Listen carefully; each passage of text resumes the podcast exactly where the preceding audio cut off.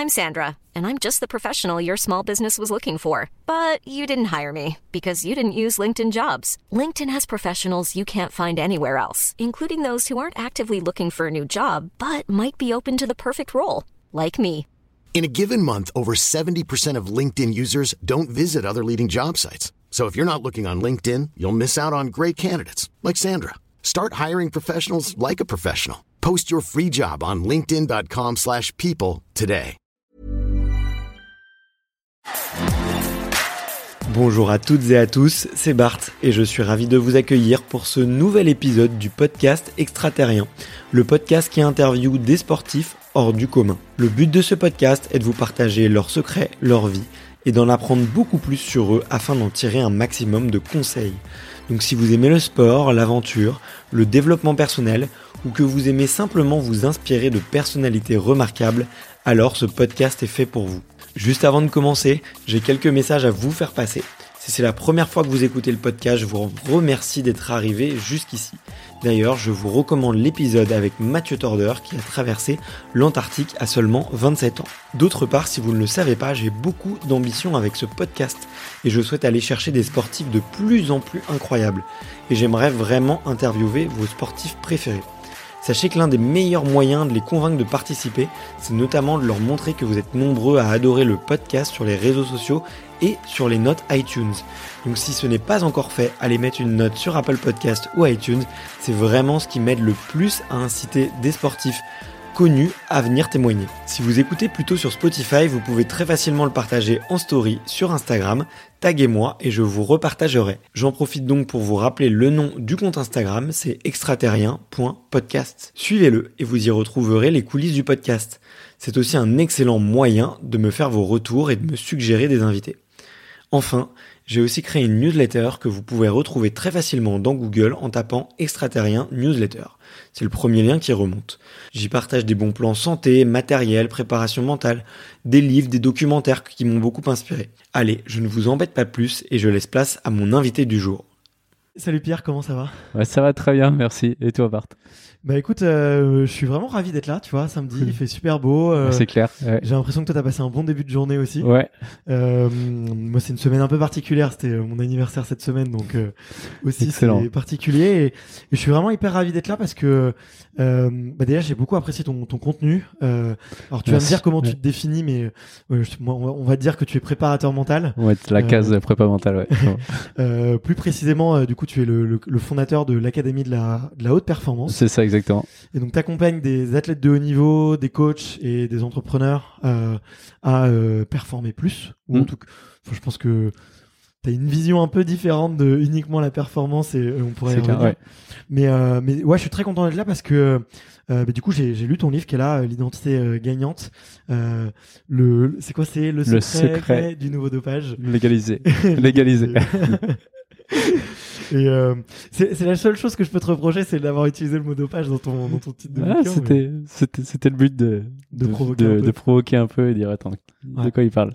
Mais en tout cas, euh, en tout cas, ouais, ce, ce livre m'a m'a fait beaucoup réfléchir. Euh, Cool. Comme je te le disais, euh, tu vois, je euh, j'aime beaucoup le développement personnel. J'aime beaucoup aussi aller chercher des des nouvelles méthodes pour déconstruire, pour euh, me reconstruire, pour progresser. Et, euh, et j'ai vraiment trouvé beaucoup d'outils hyper intéressants. Cool. Et je l'ai trouvé vraiment très riche. Donc, euh, je vraiment, je le recommande. Ah, bah, merci. aux auditeurs et, et je suis très content de te, ren- de te rencontrer en vrai parce que j'ai aussi envie de creuser certains points. Euh, donc on va y revenir, on va parler aussi de ton passé sportif. Mm. Euh, voilà, mais euh, avant, euh, avant, avant toute chose, comment est-ce que je peux te demander de te, te présenter?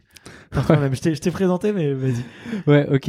Euh, bah, bonjour à tous. Ouais, donc euh, Pierre, le prénom, David le nom. Rassurez-vous, si vous faites l'inverse, je vous en voudrais pas. Euh, du coup, alors moi, à la, base, avant de créer l'académie de haute performance, je suis ancien sportif de haut niveau. Donc, Ouais. cinq finales de championnat de France à mon actif et j'en ai gagné une seule, non pas grâce, mais à cause de mon mental. Bref, à l'époque, j'avais testé plein de choses. Sophrologie, hypnose, méditation. Je suis même parti 20 jours dans un temple euh, en Thaïlande en 2017 pour méditer, euh, sans lire, sans écrire, sans parler. Et, euh, toutes ces approches de prépa mentale m'avaient déjà aidé, m'avaient aidé, mais par contre, bah, je perdais tout le temps en finale. Et ensuite, les blocages que j'avais en tant que, que, sportif, je les avais aussi en tant qu'entrepreneur. Donc, j'ai continué de me former. Euh, je me suis énormément formé, notamment aux États-Unis avec le docteur John de Martini. Et à un moment donné, j'ai eu le déclic en mode, waouh, mais là, ce qu'on vient de faire, c'est exactement le blocage que j'avais en tant que sportif. Et donc, euh, voilà, j'étais six mois un peu à me positionner, à, à tester comme ça. Et après, à un moment donné, il y a un premier sportif qui est arrivé et euh, c'était un basketteur, euh, Valentin en National 3. Et là, boum, ça marche. Genre, euh, il arrive, il a un problème soit il arrivait dans le panier, devant le panier, il se disait est-ce que je passe ou est-ce que je tire? Et du coup, il passait. Et du coup, il disait mais des fois, je devrais tirer. Donc, on commence avec lui du jour au lendemain, quasiment, ça change. Et on, avec un deuxième, troisième athlète, et puis, et puis voilà. Après, maintenant 400 athlètes. Donc, donc, bah, j'ai positionner l'Académie de haute performance. Donc aujourd'hui, on est, bah, on est 10 dans l'entreprise aujourd'hui et euh, bah, on continue de, de se développer. Donc, euh, donc voilà. Très chouette, ouais. Et puis vous faites euh, du, du, super contenu euh, et, euh, et, en tout cas moi, ça m'a beaucoup aidé. vous fournissez beaucoup de valeur gratuitement ah cool, ouais. via les emails, les vidéos, en audio aussi. Je crois qu'on peut te, te, retrouver. Ouais, en, en, audio aussi on peut les trouver. Ouais. Ok. Et, et donc vraiment très chouette. Est-ce que tu as parlé d'un blocage que tu avais toi, ouais. en tant que sportif et en tant qu'entrepreneur Ouais. Est-ce que tu peux tu peux me raconter? Ouais. Alors ce, alors moi en fait mon rêve c'était d'être en équipe de France. Et bah, c'était facile pour moi de dire bah, cette année je serai en équipe de France. Ça c'était facile. Par contre, quand les gens me disaient euh, et championnat du monde ou champion de France, à l'époque pour être en équipe de France, il fallait être soit numéro 1, numéro 2 en salle de boxe française. Et euh, bah, là, je me disais mais attends, mais je suis qui pour dire ça? Tu vois, Genre c'est arrogant de dire ça. Et euh, bah, en fait, je n'osais pas prendre ma place. Donc, euh, jusqu'en demi-finale, j'avais la certitude absolue que ça allait passer. Je savais que ça allait passer. Et ça passait. Et dès que j'arrivais en finale, dans les vestiaires, je savais que j'étais pas dedans, j'étais pas là. Donc j'avais beau essayer de me motiver, allez vas-y Pierre, c'est ton soir, tu peux le battre. Parce que nous, les finales de championnat de France, c'était d'ailleurs à Pierre Coubertin euh, à Paris et mythique en boxe française. Et dans, les vestiaires, je me disais allez c'est ton soir, tu peux le battre.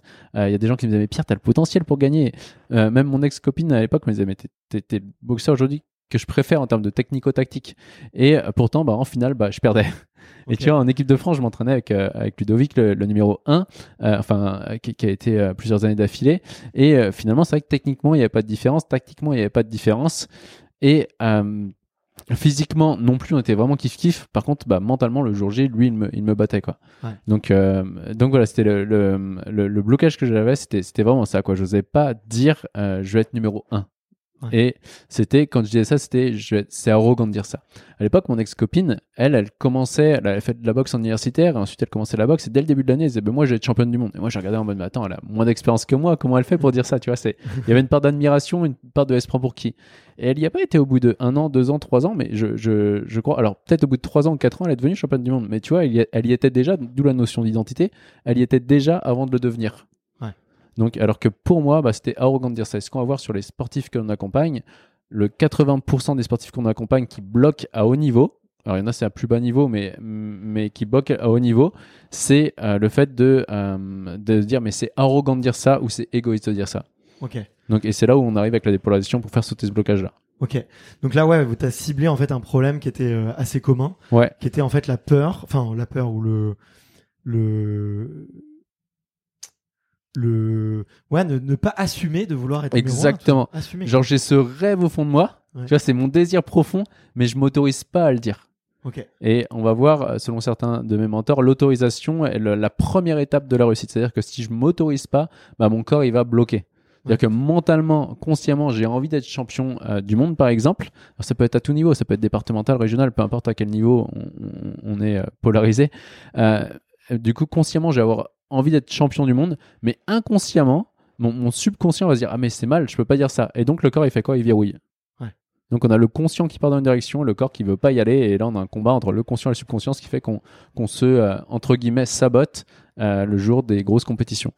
Qu'est-ce qui fait qu'il y a une dichotomie, euh, du coup, enfin, une séparation entre justement ce désir profond, ce rêve qui anime euh, l'athlète de haut niveau euh, depuis qu'il est tout petit, tu vois. C'est clair. on vit pour ça. On s'entraîne dur. Tu vois, on s'entraîne dur, on voit des images à la télé, on, a des idoles, on, mm. s'identifie à eux.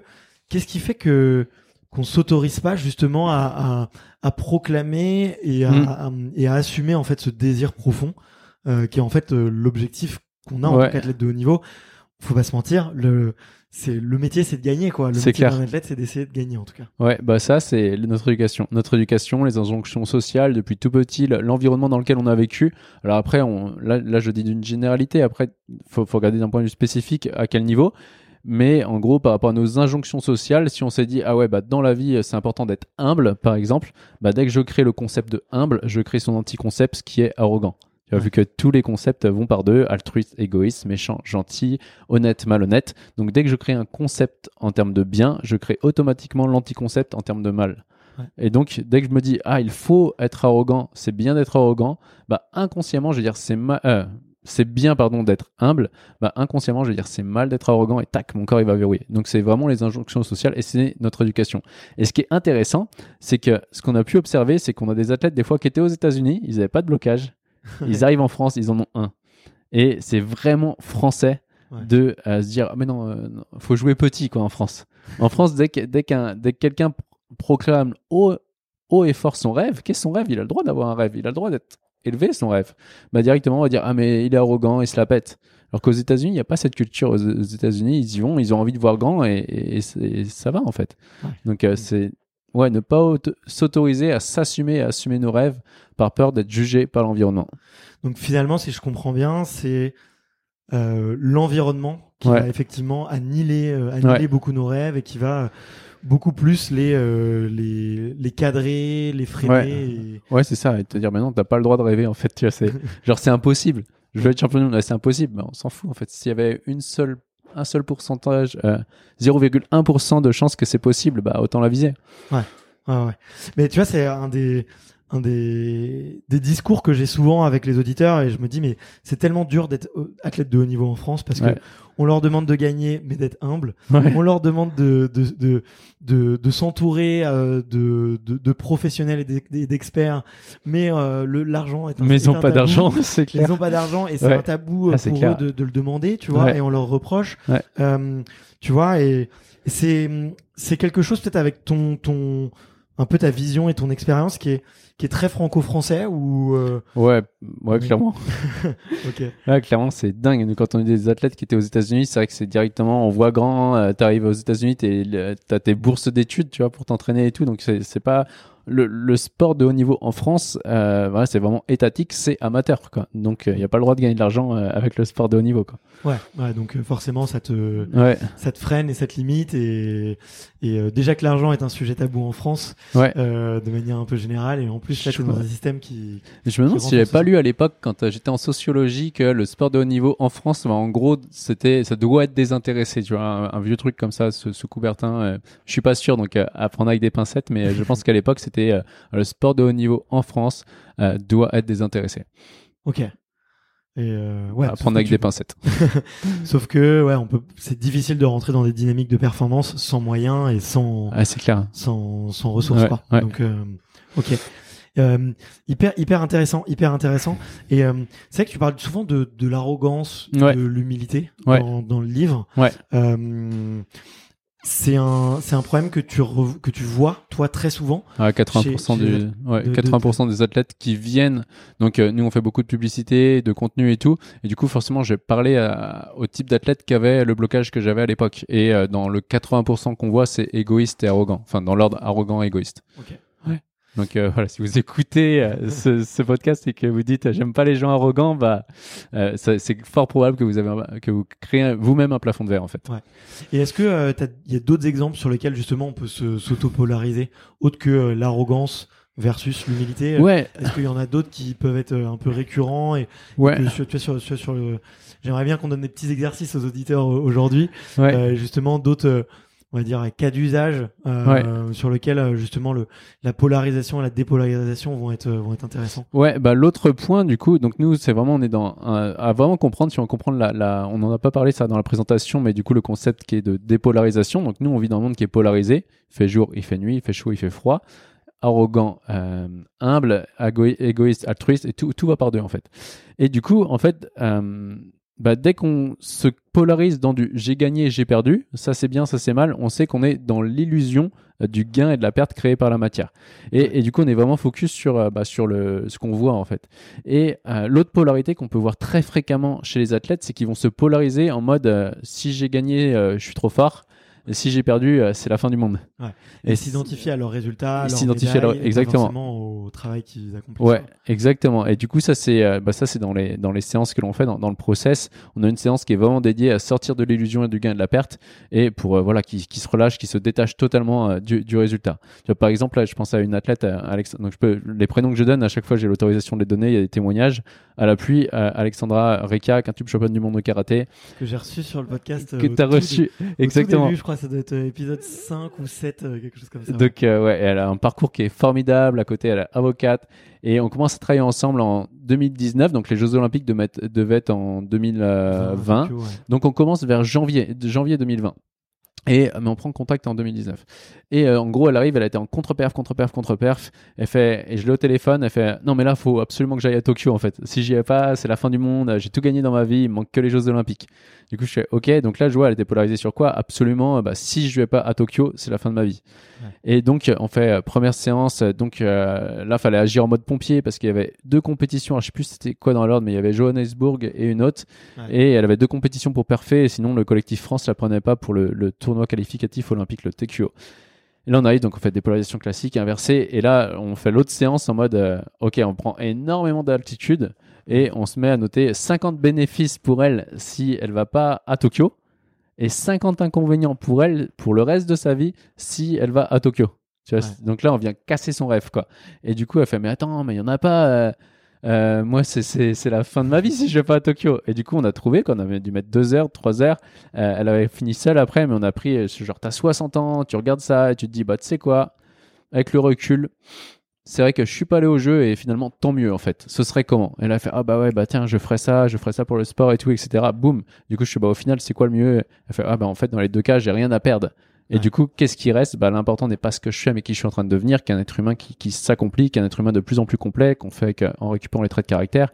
Et derrière, en fait, bah, le résultat, il vient, il vient, il vient pas, il vient pas. Mais, mais l'important, c'est pas ce que je fais ou le résultat que j'ai, c'est qui je suis en train de devenir à travers euh, cette expérience de sportif de niveau. Et ça, bah, autant le résultat, super, j'ai gagné ma médaille, je suis content, euh, je crois que c'est le plus beau jour de ma vie. Et finalement, mon plus, jour, plus beau jour de ma vie devient le plus gros cauchemar, puisque euh, des années après, euh, j'ai ma médaille, mais plus personne la reconnaît et je fais une dépression, etc. Voilà, aujourd'hui, on sait qu'il y a plein de sportifs qui gagnent la médaille et qui sont en dépression derrière.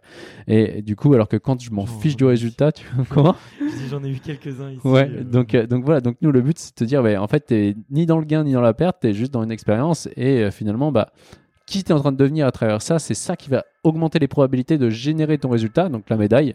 Et si tu l'as pas, bah, il y aura quelque chose de mieux qui t'attendra derrière en fait. Bien sûr. Et quand on sort de cette illusion-là, enfin moi j'ai aujourd'hui énormément de gratitude de m'être planté en finale parce que si je m'étais pas planté en finale, j'aurais jamais fondé l'académie de performance et j'aiderais jamais, euh, j'aiderais pas autant de sportifs. Ouais. Donc euh, finalement encore heureux que j'ai perdu.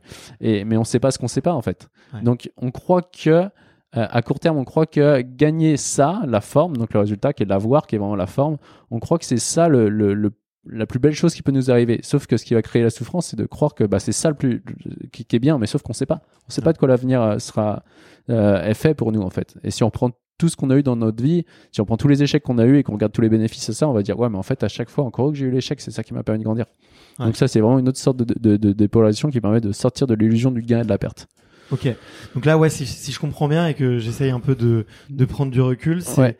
dès que tu essayes de cibler une croyance chez un Ouais. athlète, euh, de voir un petit, enfin, cette, cette croyance, elle a forcément un du positif Du un- négatif, et, ouais. un, et un négatif, quoi, pôles du coup. Ouais. Et euh, tu laisses et du coup, tu vas essayer de, de déconstruire cette croyance Ouais. pour l'athlète pour que justement Ouais. il puisse se débloquer et que ça soit plus euh, une croyance qui soit limitante ou Ouais. euh, ou qui le bloque dans, dans sa pratique quoi. Ouais, exactement. Tu vois, par exemple, si on part sur euh, la dépolarisation, eh bien, au début, l'athlète il va dire Ah, mais moi, j'aime pas les gens arrogants, tu vois. Ok, j'aime pas les gens arrogants, et du coup, je vais dire Ok, arrête-toi sur quelqu'un que tu perçois arrogant. Ah, bah, lui, je perçois arrogant. Qu'est-ce qu'il fait? Il se la pète. Ok. Factuellement, comment je dois faire pour me la péter? Ah, bah, il dit qu'il va gagner le championnat alors qu'il en sait rien. Par exemple, on va faire ça. Et donc après, on va aller voir, bah, on va essayer de récupérer ce trait de caractère-là pour voir que l'autre n'est juste qu'un miroir d'une partie de moi que j'ai pas appris à aimer accepter. Et tout ce que je réprime parce que je me dis que c'est mal, quelqu'un va l'exprimer sans même y penser. Et donc, quand ils prennent conscience de ça, qu'ils récupèrent cette partie-là, donc euh, euh, on est des êtres humains, pas des fers humains, pas des avoirs humains, et la partie être, bah, nous, on va partir du postulat à l'Académie de l'Haute Performance qu'on a tous les traits de caractère en nous.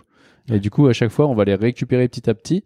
Et, euh, et derrière, bah, ça va, ça va parfait de manière fluide. Le jour où l'athlète se dit, oh, bah, en fait, si je suis perçu arrogant, c'est pas grave en fait par les autres, ils ont le droit de penser ça, c'est leur croyance à eux. Mais moi, je, je, suis juste en train de dire mon rêve et que le corps n'associe plus de c'est mal de dire ça. Paf, le corps se, le corps se relâche et s'autorise enfin à, à, passer à fond dans l'action. Ouais, ok. Mm. Ouais, donc euh, effectivement, ça, ça marche hyper bien avec euh, les sujets d'arrogance et, arrogance égoïste. Euh, ok, égoïste, j'imagine. L'arrogance c'est peut-être plus pour les sports un peu individuels et l'égoïsme plus pour les sports d'équipe. Alors ouais, ou ou sur des sur des un peu genre l'athlète qui hésite à, à, partir, tu vois, parce qu'il est en couple ou ou tu vois des, des, fois ça peut être des grands ouais mais là je pars pour ma famille c'est pas cool tu vois. Et, du coup on va plus les, les aider à, à lâcher prise sur l'entourage. Ok. Et si on sort du, du cadre un peu sportif tu vois est-ce que euh, tu as d'autres exemples en tête justement sur lesquels euh, tu as la, méthodologie que tu utilises et, la façon avec laquelle tu abordes les, les, croyances peut, peut être utile? Ouais, comme euh, comme des domaines d'entrepreneuriat ou, ou, juste ouais, par exemple, tiens, bah, tiens, moi question entrepreneur, je serais, je serais curieux de. Je ouais, bah pour l'entrepreneuriat, l'arrogant et l'humble on l'a aussi, donc euh, à, à, pas s'autoriser à voir grand en tant qu'entrepreneur. Et après, ce qu'on a, ce que j'ai vu dans des dans des chefs d'entreprise des fois qui travaillaient beaucoup et qui se prenaient la tête, c'est qu'ils osaient pas, par exemple, plus déléguer parce qu'ils avaient peur d'être perçus égoïstes. Donc là, c'est pareil, tu dépolarises le fait d'être égoïste, paf, il lâche et hop, il délègue plus. Les gens sont contents parce que ça fait monter en puissance. Et eux, ils peuvent partir, euh, voilà, ils peuvent partir euh, faire d'autres choses, apporter plus de valeur ou, ou euh, faire du sport à côté et, se ressourcer, etc. Donc voilà. Et dans la famille aussi, enfin dans la famille, si on regarde une famille dans la globalité, on va sûrement, on va voir que une famille est parfaite. Enfin, le système de valeurs est équitablement réparti dans un système. Donc, si on regarde notre famille comme ça, et où le sport hein, en lui-même aussi, dans une équipe, c'est la même chose, dans, dans une entreprise, c'est la même chose bien automatiquement, si on a des frères, sœurs, euh, les parents, on va voir que le papa, le, papa, il a polarisé un trait de caractère. Du coup, la, la maman, c'est l'inverse. Le frère, il polarise un trait de caractère. Nous, c'est l'inverse, en fait. Et à chaque fois, on, voilà, on se polarise étant plus jeune. Et après, le but, c'est de, de, de, de, se rapprocher plutôt que de se séparer. Ok. Donc, euh, voilà. Mais c'est non mais c'est hyper intéressant et tu sais que j'ai même pensé en tu vois en lisant le livre je me suis je me suis même dit euh, euh ça pourrait presque tu vois s'adapter euh, limite tu vois sur de la perte de poids par exemple Ouais. Euh, ou quelqu'un pourrait se dire, euh, euh, bah, je peux pas, je suis, j'ai trop de corpulence, par ouais, exemple. Ouais, carrément. Et tu pourrais utiliser la, la dépolarisation en disant, bah, ok, quels sont les avantages pour toi d'avoir cette corpulence ouais. Quels sont les avantages pour les autres Ouais. Et, et tu vois, il y, y, a plein, on se rend pas compte, mais il y a aussi des avantages sur, ouais, toi, et, sur de la corpulence. Et tu me permets de rebondir sur ça, sur si moi quelqu'un me dit, en fait, enfin, on a vraiment, on est qui on est. Ça, c'est quand j'étais au Vipassana chez les moines, j'étais parti pour répondre à la fameuse question qui suis-je? À un moment donné, boum, j'ai pris conscience que finalement, j'ai le choix d'être qui je veux à chaque instant. Tu vois, genre là, je peux sourire, je peux faire la gueule. Tu vois, j'ai constamment ces choix-là. Et euh, par contre, je vais exister aussi. Exister, c'est être à l'extérieur. Je vais exister qu'en relation aux autres. Et donc, si je vais dire, bah, j'ai de la corpulence, bah, directement, si quelqu'un me dit ça, je vais dire, ok, quel est ton référentiel en fait? Ouais. Et du coup, paf, il a trouvé, euh, si c'est une fille, elle va trouver la nana, qui est svelte, etc. Donc, euh, donc on va faire sur ça. Ok, donc tu aperçois svelte. C'est quoi spécifiquement être Ah bah elle est, elle est par exemple, elle est tonique ou elle est bien dans ses formes. Ok, sous quelle forme toi tu l'es? Et on fera le process et à la fin, euh, voilà. Et euh, moi, ce qui m'a, tu vois, ce qui m'a, ce qui m'a marqué aussi dans la lecture du livre, c'est euh, que souvent, euh, en tout cas, les, les, exemples que tu donnes, mm. ils sont très, ce sont toujours des problèmes ou des blocages qui sont liés d'une manière ou d'une autre au regard des autres. Ah bah ouais. Ouais. C'est euh, c'est rarement mm. tu vois des, des problèmes euh, internes tu ouais. vois euh, vraiment profonds ou il peut y en avoir hein, mais mm. c'est souvent lié aux autres est-ce que tu penses que justement le peut-être le sport ou la compétition tu mm. vois amplifie en fait ce phénomène de, ouais. de, se regarder aux autres de se comparer et qu'au final ça peut être vachement toxique, euh, tu vois. euh, Ouais, euh, ouais, carrément. Euh, en fait, et tu vois ce que tu dis, c'est marrant. Il y a Laura Tarantola, donc qui est médaillée d'argent aux, aux Jeux Olympiques. Je pense que tu l'as déjà interviewée aussi. il n'y a pas très longtemps, en plus, il y a quelques mois, et, et, et elle t'a cité. Elle t'a cité durant le durant l'épisode, et elle explique justement les, les, les, les sujets de s'autoriser à gagner, de s'autoriser à être sûr Ouais. d'elle, euh, s'autoriser à, à avoir envie d'être la première, quoi. Donc, euh, Ouais, bah excellent. Et, et elle, tu vois, quand euh, Laura, c'était euh, euh, Laura, elle a une phrase qu'elle dit assez souvent quand je l'écoute et du coup, euh, qui l'a vraiment marqué, c'est à chaque fois que tu regardes ton concurrent, tu perds ton avantage concurrentiel. Donc, à chaque fois que tu regardes ton concurrent, tu perds ton avantage concurrentiel. Et ce qu'on peut très voir sur sa finale olympique où, les premières sont passées troisième, je crois, en très peu de temps? Et en fait, pourquoi? Parce que vu qu'on est dans ce monde d'existence, ça c'est inconsciemment. Le, on a deux systèmes. On a le système 1, le système 2 dans le cerveau. Le système, euh, le système 1 qui est automatique, tac, tac, tac, il trie, c'est bien, c'est pas bien. Et le système 2 qui est plus le cortex préfrontal, donc il a besoin d'un peu plus de temps. Donc le mécanisme euh, automatique, ça va être quoi? C'est soit j'ai regardé quelqu'un, un concurrent ou un collègue, et je, je vais me minimiser, soit j'aime exagérer. En mode, je regarder en mode, il est plus fort que moi, donc je suis moins bon que lui. Au moment où je dis il est plus fort que moi, je me dis inconsciemment, euh, je suis moins bon que lui. Soit je m'exagérer en mode, ouais, c'est bon, je suis meilleur que lui. Et donc là, je vais plus me relâcher. Donc Ouais. soit je m'exagère, soit je me minimise.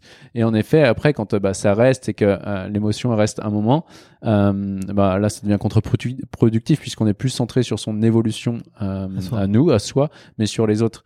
Et genre avec Laura, je me rappelle avec les, elle fait, oh les Italiennes, elles ont un regard de tueuse et tout, elles sont plus déterminées que nous quoi. En gros, ok, donc parce qu'elle percevait le regard qu'il y avait ça. Et donc on a fait la dépolarisation, ce qu'on appelle dépolarisation inversée, c'est-à-dire elle a vu sous quelle forme elle, elle exprimait sa détermination. À la fin, boum, elle les voit dans la globalité. Elle fait, ouais, mais en fait, euh, en fait non, elles sont pas plus déterminées que nous. C'est juste une autre forme d'expression Ouais. hein, qu'elles font ça. Et le euh, ça se trouve, ouais, ça va être le ouais, comportement. exactement. ou- et, et du coup, euh, et du coup voilà. Et quand on se compare, qu'on se dit ah c'est bon, c'est pas bon, bah, ce qu'on peut voir, c'est que je crois que c'est les Néerlandaises de, de finale en, en finale en aviron aux Jeux Olympiques. Je suis pas sûr. Mais si on regarde la finale, on voit que les filles, elles mènent euh, les Néerlandaises. On va, dire que c'est les Néerlandaises pour le podcast. et vérifier les, vérifier les sources. Et du coup, elles rament, elles rament, elles sont premières, premières, premières. Et à un moment donné, à la fin, elles font tac, tu vois, regarde sur le côté. Et au moment où elles regardent sur le côté, paf, il y a les filles qui remontent. Bah, euh, je sais plus qui est-ce qui fait première. Peut-être les Italiennes d'ailleurs. Elles font première. Laura et, Claire euh, Beauvais font deuxième et les filles font troisième alors qu'elles étaient premières toute la course. Donc elles se sont regardées. Je sais pas si elles se sont dit euh, waouh, elles reviennent ou pas, mais soit elles se sont minimisées, soit exagérées. Donc si elles se sont exagérées, elles sont relâchées. Si elles se sont minimisées, bah, elles ont dû flipper, elles sont décoordonnées et là elles ont perdu. Mais euh, je me souviens très bien, Laura m'a parlé euh, justement de. On avait abordé le, le sujet avec un autre angle, mais euh, je lui demandais quels étaient les rôles sur le bateau. Et Ouais. elle me disait qu'effectivement, il y en a une des deux qui doit regarder et l'autre absolument pas. Et, euh, et, et en fait, on, elle avait très bien exprimé le fait qu'il fallait regarder le moins possible. Ouais. Euh, et c'est marrant parce que tu vois, il y a, j'en ai fait un, un parallèle sur euh, dans, dans, dans un écrit que, que je postais sur LinkedIn sur sur le business. Tu vois, quand tu Ouais, bah, c'est la même chose. quand tu clair. regardes trop tes concurrents, au bout d'un Ouais. moment, en fait, tu te cons- tu, tu, tu, tu vois que ce que eux font bien Ouais. euh, et tu regardes pas tout ce qu'il y a sous le capot, tu Ouais. regardes pas euh, euh, les erreurs qu'eux aussi peuvent faire Ouais. et tu es en permanence en train de te comparer et tu tu te dérègles complètement de ce que toi tu veux et de toi ta mission de vie. E- quoi. Exactement ça. Et, et, et nous, c'est, on revient en fait quand on voit dans le livre, il y a les, les schémas, on perd notre axe, notre- Ouais. et l'axe c'est la mission. Ouais. Du coup, quelle serait ta, ta recommandation euh, Je sais que je- moi j'en ai j'en ai souffert là ces ces, ces, dernières semaines. Euh, bah, comme je te disais, tu vois, j'essaie de vraiment faire passer extraterrien dans une autre dimension et, et de devenir un média incontournable d'ici Mm. les Jeux Paris 2024. Ouais.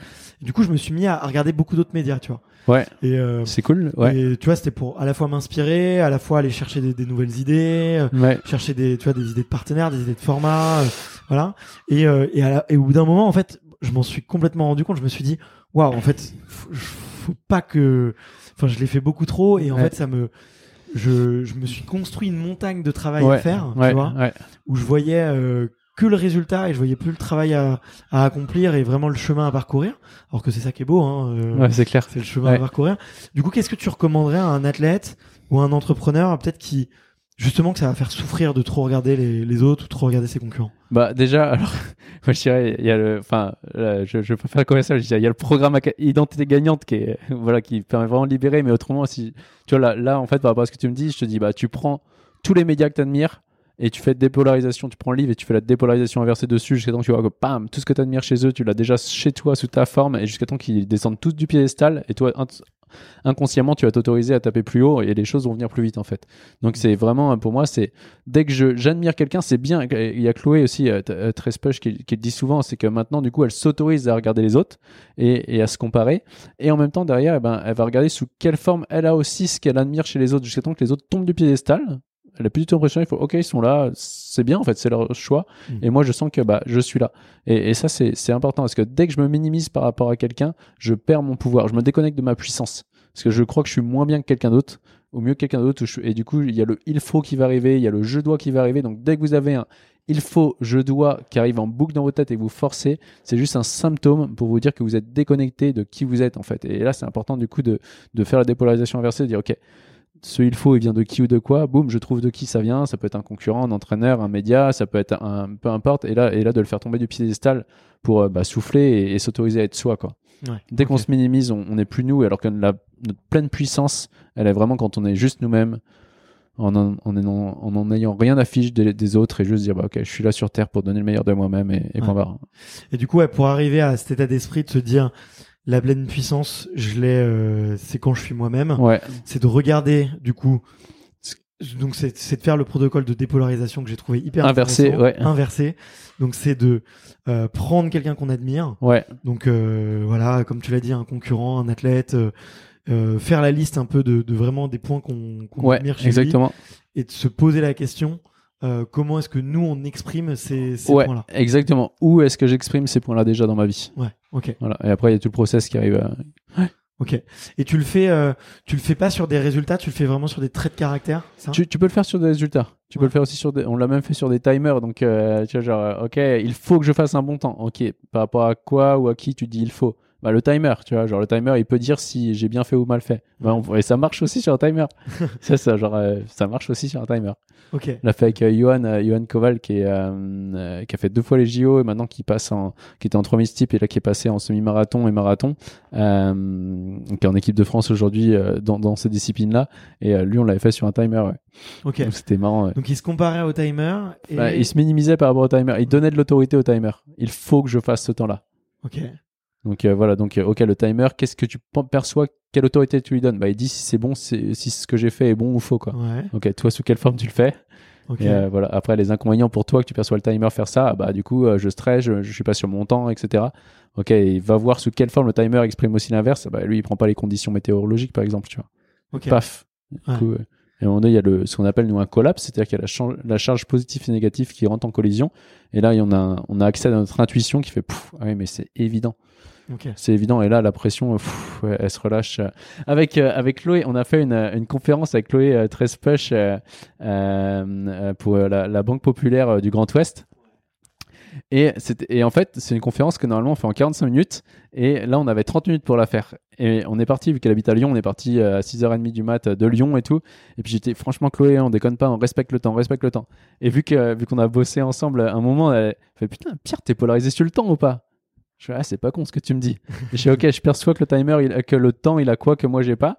Je fais, ok, mais en fait, le timer, il, je percevais que c'est lui qui disait si on était des experts ou pas.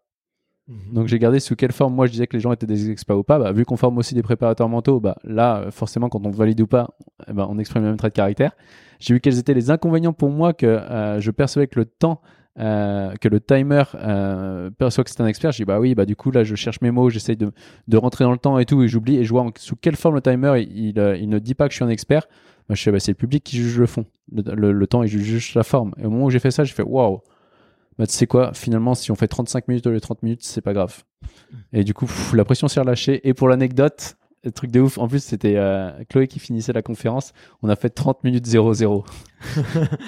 c'était pas mal. Mais parce qu'on a relâché, en fait. C'est ça qui est dingue, en fait. C'est, c'est la dépolarisation. On apprend ça. C'est que au moment où on n'en a plus rien à foutre du résultat, c'est là où on s'autorise le plus à l'obtenir. C'est vraiment le lâcher prise. C'est en même temps, genre, c'est un paradoxe de la vie. Encore une fois, la, la vie terrestre est vraiment pleine de paradoxes. C'est à la fois j'ai envie très fort de ça, je sais que c'est déjà fait, il peut rien m'arriver, c'est fait, et en même temps je sais pas si c'est fait. Tu vois, et, et, de se dire si c'est pas si c'est pas ça, il y aura quelque chose de beaucoup mieux par rapport à mon évolution. Ouais. Et d'avoir cette foi là, et quand un athlète arrive à avoir cette foi, enfin Chloé, du coup à la conférence, elle disait, elle disait bah aujourd'hui je sais que j'arrive en compétition. Bah oui, je suis une gagnante. Oui, j'ai envie de gagner. Et en même temps, je sais que si je perds, bah, il y aura des, des choses de beaucoup mieux qui, qui, qui seront derrière moi pour moi. Ouais. Donc, euh, Mais c'est, euh, je vais te dire, c'est assez euh, inédit. Enfin, la façon avec laquelle toi tu le présentes euh, dans le livre et dans tes contenus, tu vois, c'est, euh, alors ça se retrouve, tu vois, chez chez certains dans d'autres protocoles, Ouais. peut-être de la PNL ou Mm. où euh, on t'apprend à déconstruire, à Ouais. te dire voilà. Quel est, euh, qu'est-ce qui se passe si ton objectif n'est pas atteint et. Est-ce que tu peux pas trouver du, des points positifs dans ça Mais là, j'aime bien parce que tu as vraiment poussé le l'exercice à fond. Ouais. Et tu, tu forces notamment à le faire dans les protocoles, euh, à citer euh, bah voilà 20 exemples ouais, de points positifs si tu n'atteins pas ton objectif, par Ouais. exemple. Et donc ça force vraiment à aller euh, hyper loin, à être hyper créatif. Mm. Et du coup, le, le mécanisme de déconstruction, il se fait, su- il se fait bien. Ouais. Euh, et euh, et en fait, ce que je trouvais très intéressant, ouais, c'est que tu en as fait euh, vraiment presque le fondamental de, ah ouais, ouais. de ta méthodologie, de ta Mm. méthode. Et, euh, et, euh, et, et moi, j'ai vraiment apprécié ça. Tu vois, c'est, je trouve que c'est vraiment quelque chose de très différenciant. Euh, et par contre, tu vois, il y avait une question quand même que je voulais te poser. Alors c'est peut-être, euh, tu vois, euh, vu que je commence un petit peu à connaître les athlètes de haut niveau, j'en ai Ouais. rencontré moins que toi, mais j'en ai quand même rencontré quelques-uns. Souvent, ils arrivent avec un problème, tu vois. C'est euh, j'ai envie d'être plus performant, Ouais. ou comme tu l'as dit, tu vois, sur sur Alexandra. Euh, euh, ils, ils ont pas toujours ciblé le blocage qu'ils Mhm. ont. Tu vois, tout à Mhm. l'heure, ouais, tu parlais d'Alexandra, elle disait, faut là, je contre-performe. ouais. Peut-être qu'elle avait identifié un blocage, mais euh, c'était surtout le, les résultats qui allaient pas, Ouais. tu vois. Ouais. Comment est-ce que tu vas euh, trouver, tu vois, sur un- quelqu'un qui va te dire, ok, bah ça va pas en compétition. Ouais. Quelles, sont, les, questions à se poser pour aller comprendre d'où ça vient, c'est quoi l'origine du, problème, quoi? Ouais, alors c'est là en fait, et, ça pour les, pour les préparateurs mentaux qu'on forme, c'est vraiment dur à leur faire comprendre. On doit, à chaque fois les tirer de là. Euh, parce que nous, en fait, on on parle pas du problème. On a tellement confiance que l'important n'est pas ce que je fais, mais qui je deviens, mais qu'on est êtres humains, on est ici sur Terre pour apprendre à, à aimer, accepter toutes les parties de nous-mêmes. Que en fait, euh, bah, on fait les dépolarisations sur des traits de caractère. Enfin, je me rappelle de Laura. Laura, la première séance qu'on a fait, elle me dit, euh, si un jour tu la croises, tu vas- elle fait, mais franchement, euh, je vois pas le but, tu vois. Je vois pas, je vois pas l'intérêt. Je fais, mais pourquoi on parle de ça? Ça n'a rien à voir avec mon blocage. tu vois, et on fait, et là, le collapse à la fin, boum. Et c'est quelques semaines après, en stage d'équipe de France. Enfin, après, il y a la deuxième séance qu'on a huit jours après, mais où elle dit, waouh, mais c'est dingue, ça a changé, en fait. Donc, euh, donc nous, le blocage, on, on sait l'identifier, mais souvent, euh, bah souvent en tant que sportif, en tant que même en tant qu'être humain, on perçoit que ça bloque, on croit, soit on sait pas d'où ça vient et, tant mieux, et soit on croit savoir d'où ça vient et c'est très souvent pas ça en fait. Ouais. Donc nous, euh, on a les- on a les questions qu'on pose en 20 minutes, on a une vingtaine de questions qu'on pose, Euh, on voit euh, si oui ou non c'est polarisé ou pas, si on peut aider.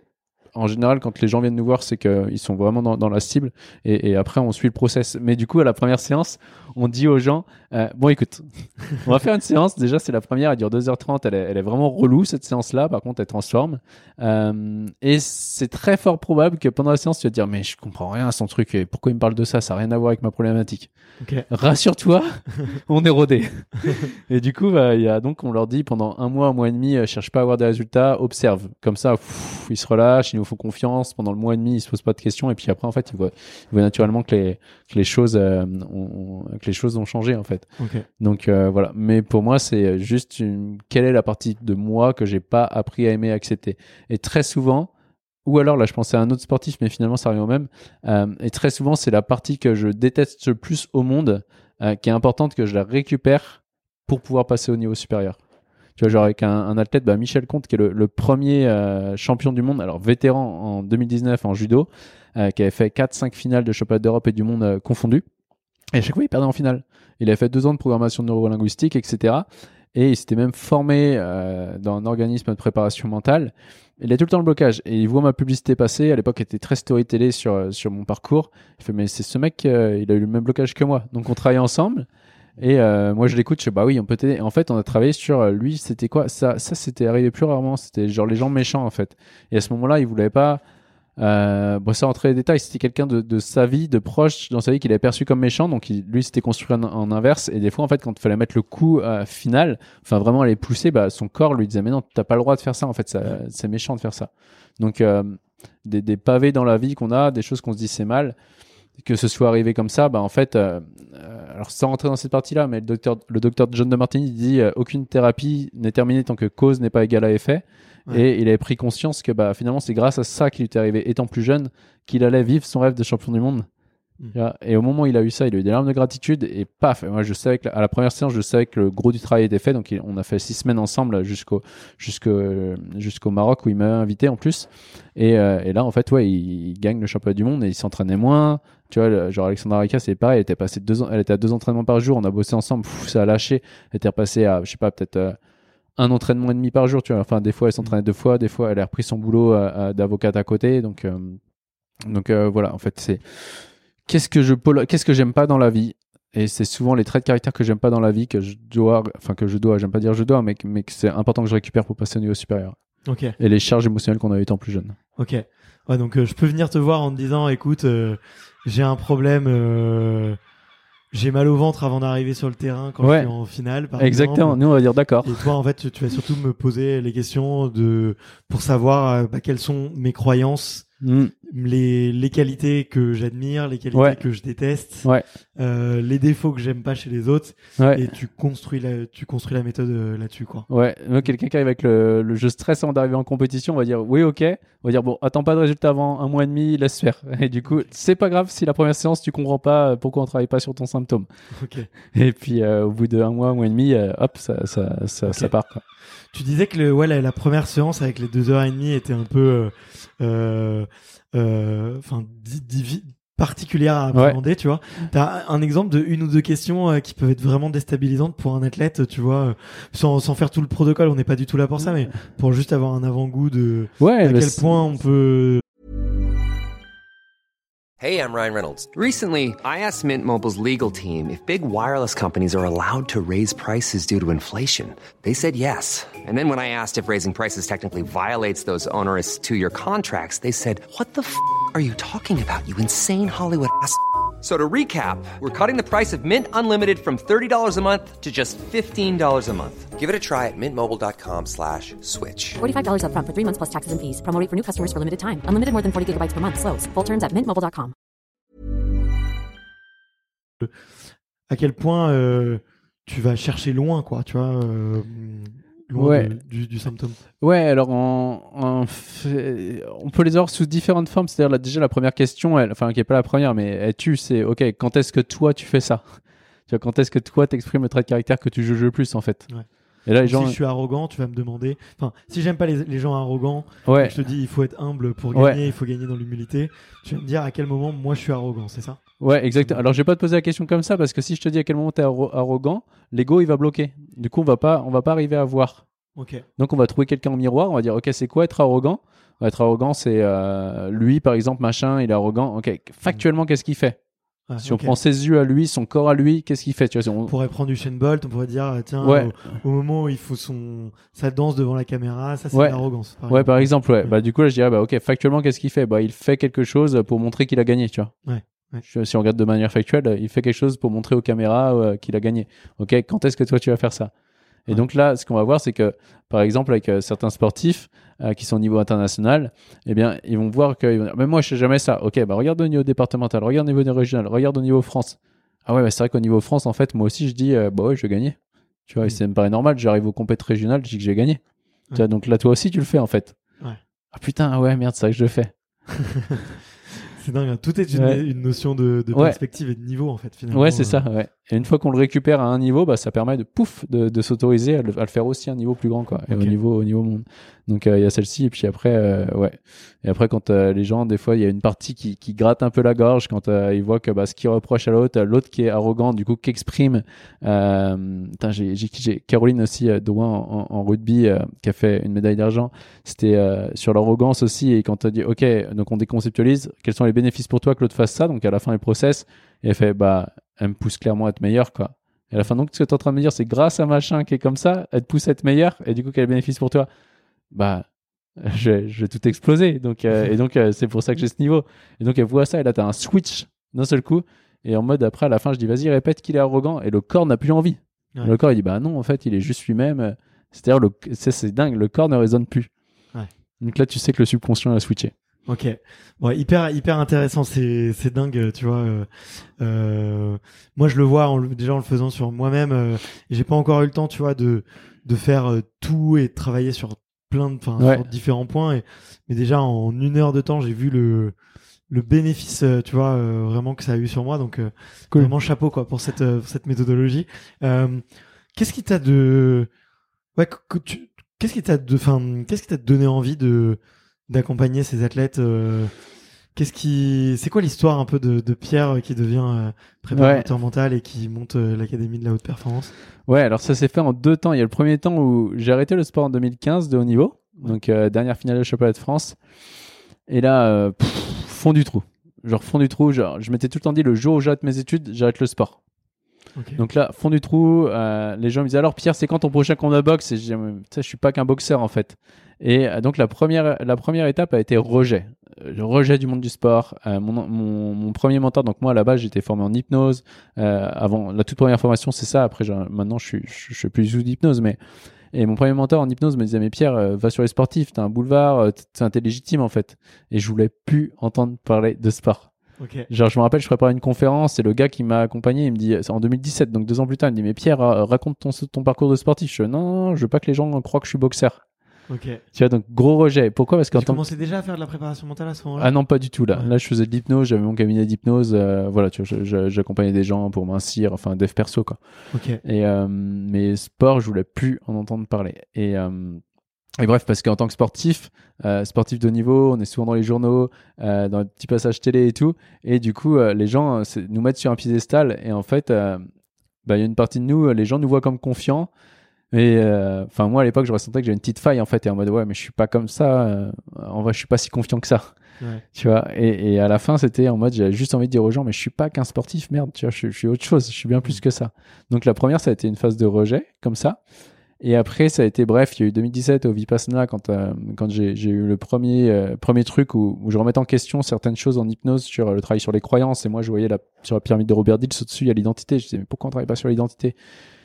Et au Vipassana, j'ai eu le premier, euh, premier déclic en mode euh, Attends, on peut bosser sur l'identité, je sais juste pas comment faire. Après, il y a eu Pour- Pourquoi t'as choisi de faire un Vipassana En Euh, fait, Pour expliquer peut-être aux auditeurs, ok. un Vipassana, c'est euh, Sans c'est lire. entre 30 10 et 20 jours. Ouais, moi, j'ai fait 20 jours. 20 jours, ok. Ouais. Où euh, tu ne lis pas, enfin tu passes ta journée à méditer. Ouais, Tu ne lis pas, Sans lire, faut sans pas écrire. regarder, faut, faut pas regarder les autres dans les yeux. ouais, moi ça euh, j'ai un peu triché. tu, voilà, c'est vraiment de l'introspection. Ouais. Tu passes euh, voilà, du, du temps dans ta chambre à, à méditer et à ne faire que ça. Ouais, T'as pas le droit de faire de sport, euh, droit à zéro, aucune, aucune stimulation ouais. externe. Quoi. Non, tu manges euh, une fois à 7h du mat une fois à 11h du matin. Après, t'attends le lendemain matin. tu manges végétarien, donc du riz. C'est là-bas que j'ai appris qu'il y avait plein de sortes de riz. Ouais, du riz, ça reste du riz. mais euh, du coup, j'ai fait ça. Ouais, c'était la pour répondre à la fameuse question qui suis-je. Tu vois, genre, je disais mais je suis qui, je suis qui, je suis qui? Donc je suis allé pour euh, en mode ok, je vais répondre à cette question. Et au 14e jour, en fait, je me, je me suis rendu compte que finalement, il y avait une partie euh, du coup. D'où le travail sur l'identité aujourd'hui, c'est parti de là, hein. c'est vraiment la base, c'est Vipassana. Au 14e jour, j'ai ce moment de waouh, mais en fait, je suis tout, je suis qu'une possibilité en fait. Et, et je vais être jugé, euh, je vais être jugé, euh, donc je suis qu'une possibilité, je suis juste moi-même, et les autres, en fonction de leurs croyances, vont me juger égoïste ou altruiste. Mais par exemple, tu vois, je peux être ici à parler avec toi et à partager. Donc d'un point de vue, des gens vont dire ah c'est généreux, il partage. Mais d'un autre point de vue, bah tu vois, je suis pas. euh, Il y a mon cousin qui vient d'avoir un enfant, euh, je pourrais aller le voir, tu vois. Donc d'un autre point de vue, je suis égoïste, je suis euh, carriériste, tu vois. Ouais. Donc je en, en même temps, je suis, je suis les deux en fait. Je suis égoïste et altruiste. Et du coup, quand là j'ai pensé à ça, je dis ok, en fait, je suis tout. quand tu te dis, euh, quand tu te poses la question qui suis-je? Ouais, Tu vois, et que, que tu comprends que tu peux être tout. deux, deux, pers- Ouais. deux personnes différentes sous deux prismes différents en fait. Ouais. Donc euh, en fait, on est on est euh, on est ni égoïste, ni altruiste, ni méchant, ni gentil, ni ces concepts. C'est le concept, c'est vraiment la partie basse du cerveau. On est ni tout ça. On est juste nous-mêmes avec toutes les potentialités intérieures, toutes les probabilités. Et, euh, et voilà. Et par contre, on, on est des êtres humains, donc pas que des êtres et pas que des humains. Tu vois, donc la partie être qui est la partie essence, la partie humaine qui est la partie existence, c'est elle qui polarise les choses, on sait bien, c'est mal. Partie humaine, le corps, il va chercher à fuir les choses ou aller vers d'autres choses. Donc je, je fuis le danger, je vais vers euh, la sécurité, je fuis les prédateurs et je vais vers les proies. Euh, alors que la partie être, elle sort de l'illusion du gain de la perte, elle sait qu'il y a autre chose. Donc ça, c'était le premier déclic. Et après, je suis rentré, j'ai fait une formation euh, avec Magné Sam et Rajarinpour qui était hyper profonde. Et là, il y a le, le cône de l'évolution qu'on voit beaucoup dans le livre qui vient de chez eux. Et après, en fait, je me suis formé avec le docteur John de Martini, où euh, c'est là le process des questions qui est vraiment inspiré de, chez lui. Et là, j'ai eu le déclic. En fait, j'ai fait ouais, c'est ça qu'il faut. Et euh, j'ai eu un petit moment, donc j'ai monté, j'avais monté la boîte. Ma boîte à l'époque, ça s'appelait pas l'Académie de défense. C'était une boîte que j'avais fait pour avoir un prêt, pour me former, parce que j'ai pas les sous pour me former, mais j'ai réussi à avoir un prêt. Et euh, ouais, j'avais dit que c'était pour euh, faire de la publicité, c'était pour me former. Et, et du coup, bref, j'ai eu ce prêt, je me suis Donc là, formé. tu savais que tu voulais euh, peut-être accompagner des athlètes de haut niveau Pas, encore. Là, c'était les prémices 2018. J'étais sur Bonheur Illimité. J'étais sur un sur un, un, un produit grand public. Et là, comme par hasard, j'ai un athlète qui vient en fait. C'était un peu le hasard. Et j'ai un athlète qui vient et avec qui ça marche et avec qui je kiffe l'accompagnement. Ouais. Et après, je, vais voir un chiropracteur comme ça. Il, me- il me fait un petit travail et je sors du chiro. Je sors, j'ouvre la porte et je suis à l'académie de l'haute performance. Je suis ouais, c'est les sportifs, c'est pour ça. Et là, j'ai reconnecté avec mon passé. Je me suis dit, ouais, mais toutes mes finales perdues, en fait, c'est là ma force. J'ai un storytelling et tout. Et, euh, je me suis dit, mais en fait, ouais, les sportifs, là, j'ai vu qu'avec ce sportif-là, j'ai kiffé de l'accompagner, en fait. Et en plus, je me suis revu à l'époque. Et euh, ça a été le déclic. Je dis, mais en fait, euh, c'est pour euh, ma mission. Aujourd'hui, ma mission, c'est d'aider les sportifs. Ouais. Et, et donc, ça s'est fait comme ça, en fait. Et, et là, je me suis vraiment centré sur ça. Et à ce moment-là, tout est allé hyper vite. Ok, Tout est allé, enfin, c'est là où je me suis l'alignement. Et euh, ouais. trop bien. Et euh, peut-être pour, pour expliquer, qu'est-ce que c'est qu'un qu'un chiropracteur? Ouais, chiropracteur, du coup. qui connaissent. Ouais, qui chiropracteur, moi j'adore travailler avec des, avec des chiropracteurs qui, qui font certaines méthodes, qui sont beaucoup formés, qui connaissent euh, le travail soit de Martini, soit de Donald Epstein aux États-Unis, donc qui sont des, des méthodologies qui sont euh, bah, que j'apprécie. Euh, c'est vraiment quelqu'un qui a travaillé sur la, sur la colonne vertébrale et euh, qui est censé, enfin dans ceux que je connais, va chercher les interférences entre le conscient et le subconscient aussi. Donc euh, voilà, donc il va il va essayer de réajuster pour faire en sorte que donc il, il parle d'ajustement et pas de manipulation. Euh, pour, C'est pour quelqu'un qui te pose des questions, c'est quelqu'un qui te manipule. euh, alors ouais, ils peuvent. Alors du coup, ils vont. Alors ils vont. Eux, ils disent pas manipuler, ils disent ajuster. Du coup, par exemple, euh, les, les, les deux que, que je vois assez souvent, ben eux, ils vont vraiment voir au corps. Ok, pense à ça, tac, tac, tac. Ils vont toucher euh, l'estomac. Ils vont dire ah tiens, qu'est-ce que t'as du mal à digérer en ce moment Et là, tu percutes, tu fais ah ouais, tiens, j'ai ça. L'autre en, en méthode Ouais. network avec qui je, je suis avec donc c'est Nicolas Proupin qui a monté ce, ce centre là. Euh, eux, ils sont travaillent vraiment sur la colonne et puis à un moment donné, ils sentent euh, au niveau d'une vertèbre qui euh, qui est peut-être moins ajustée où ils vont dire ah ouais bah tiens pense à ça. Et là ça te connecte un truc tu fais waouh c'est ça. Donc ça permet vraiment de enfin pour moi ça me permet vraiment de, de continuer le travail sur moi du coup vu que en dépolarisation euh, j'ai personne pour m'accompagner j'ai des coachs j'ai des masterminds aussi je suis dans des dans des masterminds avec d'autres entrepreneurs. Et par contre j'aime bien avoir quelqu'un qui vient travailler au corps euh, pour prendre la- l'aspect en fait on, on l'explique dans le livre euh, il y a l'aspect vraiment les pensées Ouais. donc la partie électrique il y a la partie émotionnelle donc qui est la partie vraiment chimique du corps et ensuite il y a la partie euh, structure. Mm. la, la partie structure qui est le squelette. Sauf que si j'ai une vertèbre qui est déplacée bah dans ma moelle épinière euh, ça va être un- le, le courant il va être moins fluide. Les, les- les impulsions électriques des pensées vont être moins fluides à se distribuer dans le corps. Donc moi je fais très attention à, à mes pensées. Ça je peux les gérer tout seul. Mes émotions et, euh, à, et à mon corps. Donc là je sais qu'un ostéo un chiro bah, je, je vais aller voir si tout est bon euh, de ce côté là et ensuite je fais attention à quoi aussi? À l'épigénétique. Donc on a le triangle qui est là et autour de ça on a le cercle qui est l'épigénétique qui est notre environnement. Donc en fonction des gens que je fréquente, de leurs croyances, bah euh, je, je vais croire certaines choses. Si je suis qu'avec des gens et que je dis je veux être champion du monde et que tout le monde autour de moi me dit mais c'est pas possible, tu y arriveras pas.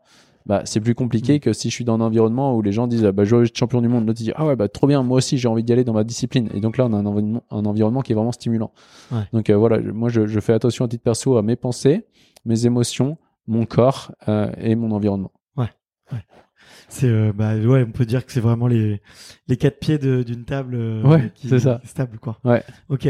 Mais euh, c'est marrant parce que tu vois je euh, on m'a recommandé là récemment et on m'a expliqué effectivement ce que ce qu'était qu'un chiropracteur et je le connaissais pas du tout. Et euh, et euh, t'es la deuxième personne qui m'en parle et qui me recommande, tu vois, avec Ouais. euh, avec engouement et enthousiasme de de et je suis aussi très aligné alors pour peut-être pour certains athlètes ça peut paraître un peu trop euh, Ouais. euh, peut-être psychique ou, ou pas assez concret pour euh, Mm, pour eux mm. mais euh, je suis assez d'accord avec toi sur le fait que il y a, il y a toujours une connexion entre tes émotions tes pensées et ton corps et, Ouais. et que c'est ça qui et Ouais. que ça peut énormément t'influer Bon, en, en médecine chinoise, tu vois, on va voir que chaque organe, en fait, vu que chaque organe est relié à, à- à une vertèbre, en fait, par un nerf, et, euh, et bah du coup, forcément, en fonction des émotions qu'on a, bah, par exemple, si c'est la colère, ça va être dans le foie, euh, si c'est euh, les poumons, ça va être la tristesse, la vessie, ça va être plutôt la peur, les reins, la peur, tu vois. Donc tout est lié en fait. Et dès qu'on a des impulsions électriques qu'on n'arrive pas à gérer, bah pfiouf, cette énergie-là de l'émotion, bah, elle part dans un organe. Enfin, là, je te le fais grossièrement, je sais pas mon métier, mais en gros, c'est ça. Ouais. Et euh, bah voilà, à, à Paris, il y a une amie qui est à Lyon qui ouvre un deuxième cabinet Kiro à Paris, Marine Garcin, que je, je vais voir assez souvent. Donc, euh, si tu veux y aller, elle est vraiment top. Et qui, connaît la dépolarisation puisqu'elle a fait la formation de dépolarisation. Donc, elle, elle connaît ça aussi. Donc, elle, elle va aussi ajuster avec euh, ce schéma-là en tête. Donc, euh, donc voilà. Ok, trop bien. Donc tu t'as, t'as cette euh, t'as cette séance, cette fameuse séance de de Kiro, et là tu te dis, euh, enfin l'alignement des planètes se fait un peu entre Ouais. guillemets si on veut si on veut le vulgariser. Euh, par où est-ce que tu commences grosso modo? Est-ce que tu vois on, on ne connaît Ouais. pas, t'es pas forcément attendu. Ouais, On t'a monté d'autres projets avant, euh, peut-être sur autour du développement personnel. exactement. donc- et l'hypnose, donc t'as peut-être quelques bases, tu vois, mais Ouais. quels, quels sont un peu les, les premiers pas? Et, et après je suis curieux de savoir euh, euh, parce que là j'ai un peu la, la photo de de l'académie maintenant mais où est-ce que tu as envie de l'emmener euh, plus tard? Ouais, bah du coup, comment ça a commencé Euh, C'est vrai que je me dis à l'époque, euh, comme quoi quand on est aligné avec un projet, de pas se poser de questions, ça a commencé par ce que je savais faire. En fait, euh, c'est là que je me dis tous les autres programmes que j'ai testés, que j'ai plantés sur Internet, bah finalement c'est là qui, qui m'ont servi. Donc euh, Ouais. euh, où les points finalement se sont connectés sur des programmes où je me dis mais pourquoi j'ai fait ça Sommeil facile, le premier où c'était une catastrophe, zéro vente. Euh, bah, je me dis au final ça m'a aidé à dire ok bah ok je veux euh, me faire connaître. Euh, je fais quoi? Bah publicité Facebook euh, storytelling web conférence ça je sais faire.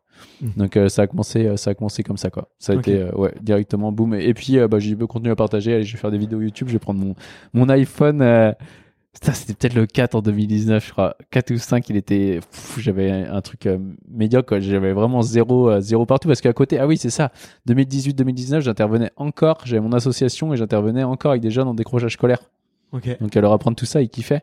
Et, euh, et du coup là, c'est à ce moment-là, ouais, c'est vrai, j'ai zappé cette, cette partie-là. Donc à côté, je travaille avec des jeunes en décrochage scolaire. Et 2019, je me suis dit, ok, je, vais monter la boîte Ouais. Académie de performance. Ouais.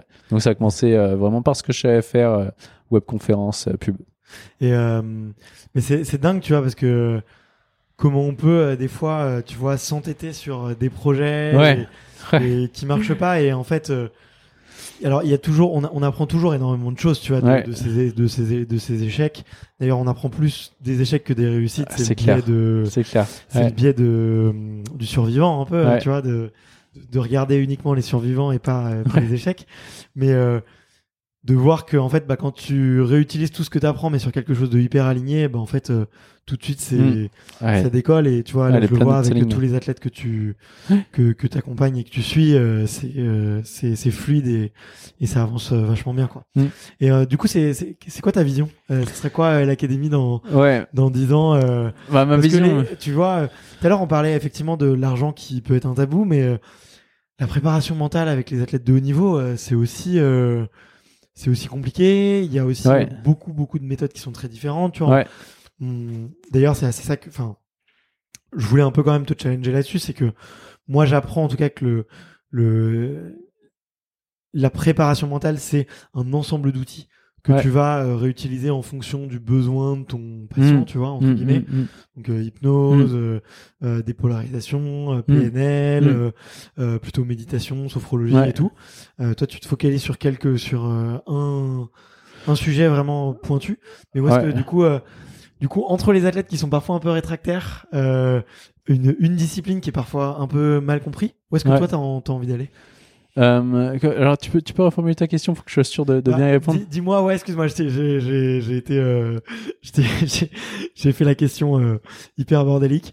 Euh, quelle est ta vision, toi, de Ouais. de l'académie de la haute performance dans dans 10 ans? Ouais, bah alors moi l'académie de haute performance. Alors aujourd'hui déjà un, j'ai la certitude que ce qu'on fait, euh, personne ne le fait, personne va aussi vite avec les athlètes euh, que nous. Et tu vois, moi aujourd'hui à chaque fois aux préparateurs men- mentaux qu'on accompagne aujourd'hui, puisqu'on forme des préparateurs mentaux qui sont déjà préparateurs mentaux euh, pour la plupart, euh, à leur dire bah et en fait ils disent de même en fait, c'est que ok tous les outils de visualisation etc.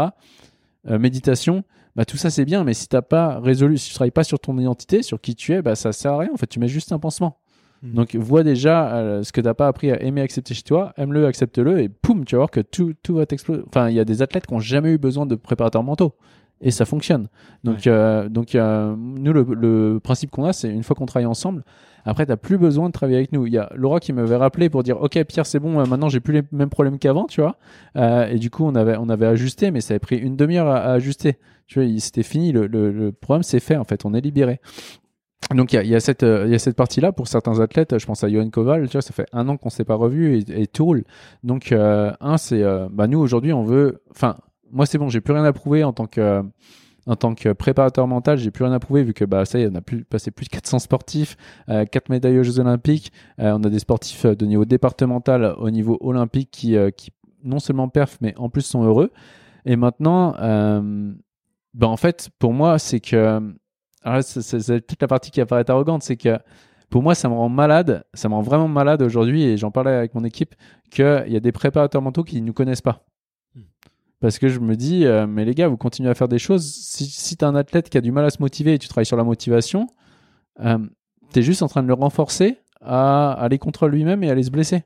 Ouais. Tu vois, genre, euh, dès que tu dis il faut, je dois, bah, nous, on, on, on discerne vraiment la motivation et l'inspiration. Motivation qui va plutôt être horizontale. Il faut que je fasse ça pour avoir ça. Donc, plus je vais faire ça, je- plus j'aurai des bénéfices. Alors que l'inspiration, c'est bah, je le fais parce que j'ai envie, en fait. Et si j'ai envie de me reposer, je me repose.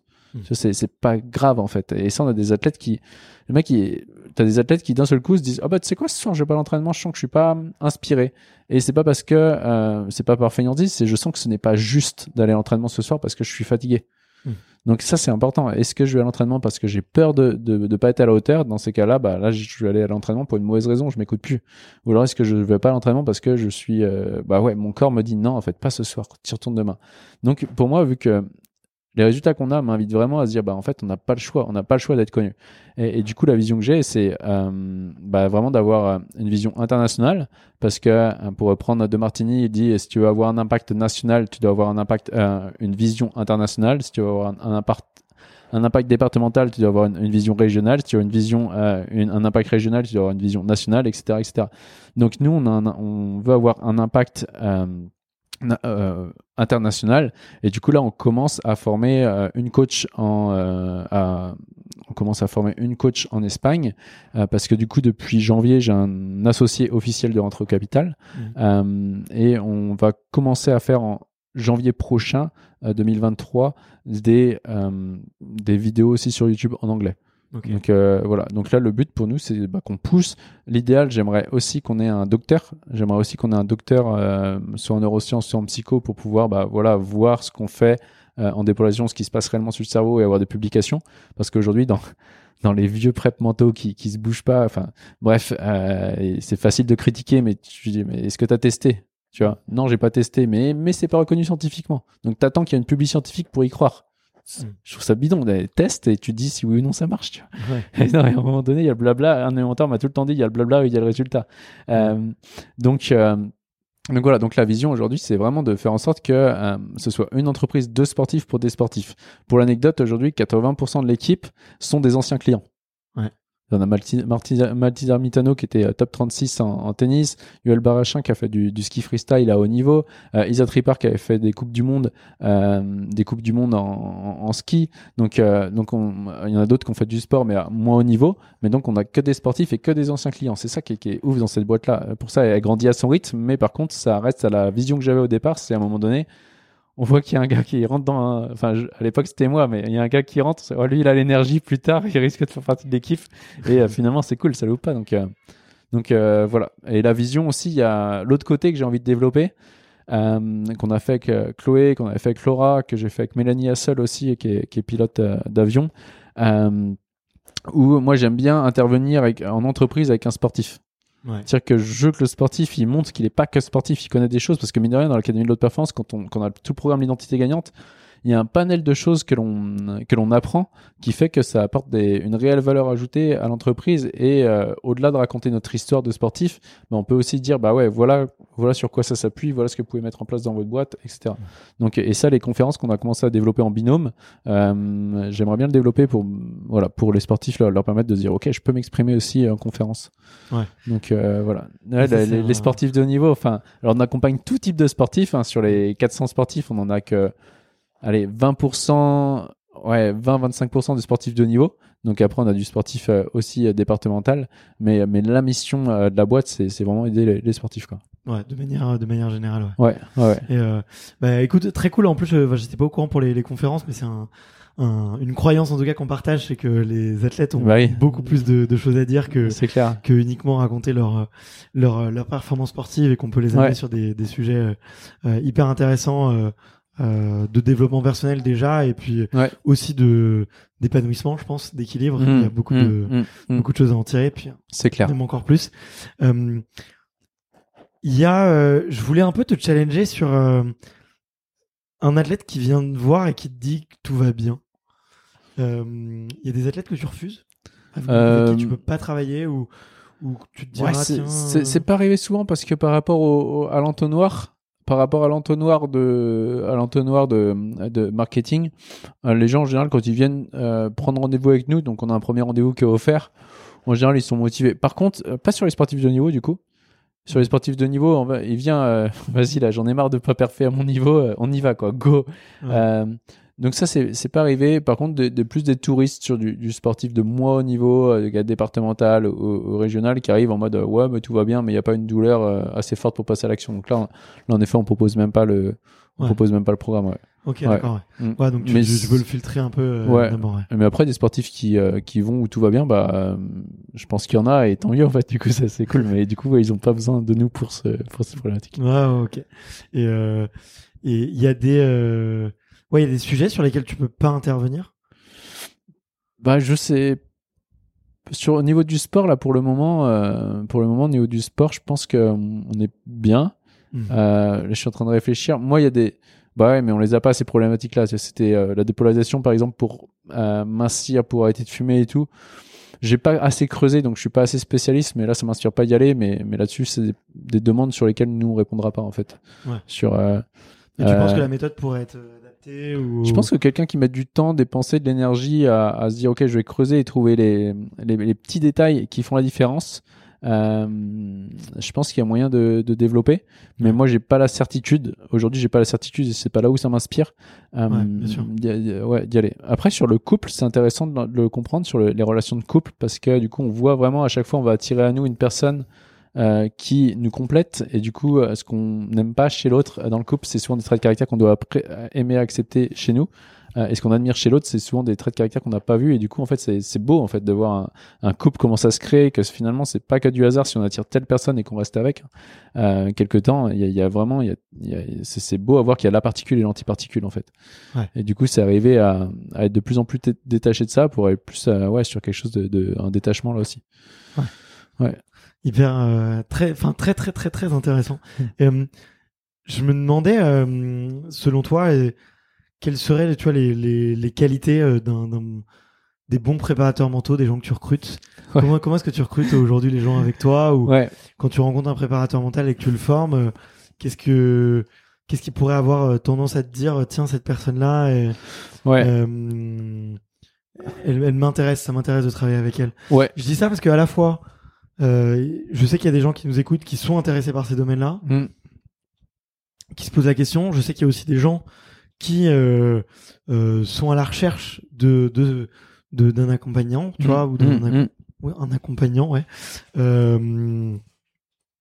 Quelle est toi un peu ta vision de- Ouais. par Alors, ça? ma vision du coup dans, dans les gens qu'on recrute, les coachs qu'on recrute, bah, c'est simple, ils ont tous, tous ceux au moins notre, euh, notre programme euh, technicien en dépolarisation, qui est euh, vraiment c'est la base si on veut travailler avec l'académie de performance. Et du coup, on, on- quand on a besoin de coach, on recrute chez les coachs qu'on a formés. Euh, pour moi, après les qualités, ça va être euh, vraiment l'écoute. Nous dans les il y a beaucoup de programmes sur internet où, où les gens euh, ils apprennent juste en ligne, ils ont une certification préparateur mental de préparateur mental et finalement quand ils, après ils arrivent chez nous, on voit que pff, nous une des premières choses qu'on leur apprend c'est euh, bah tais-toi en fait, tu vois, genre Ouais, écoute, écoute et euh, projette pas. C'est-à-dire euh, va pas dire ah oui mais c'est parce qu'il y a ça, parce qu'il y a ça, ça c'était projection donc euh, ça c'est le premier première chose c'est est-ce que les qualités d'écoute d'un coach, moi je suis assez vigilant à ça.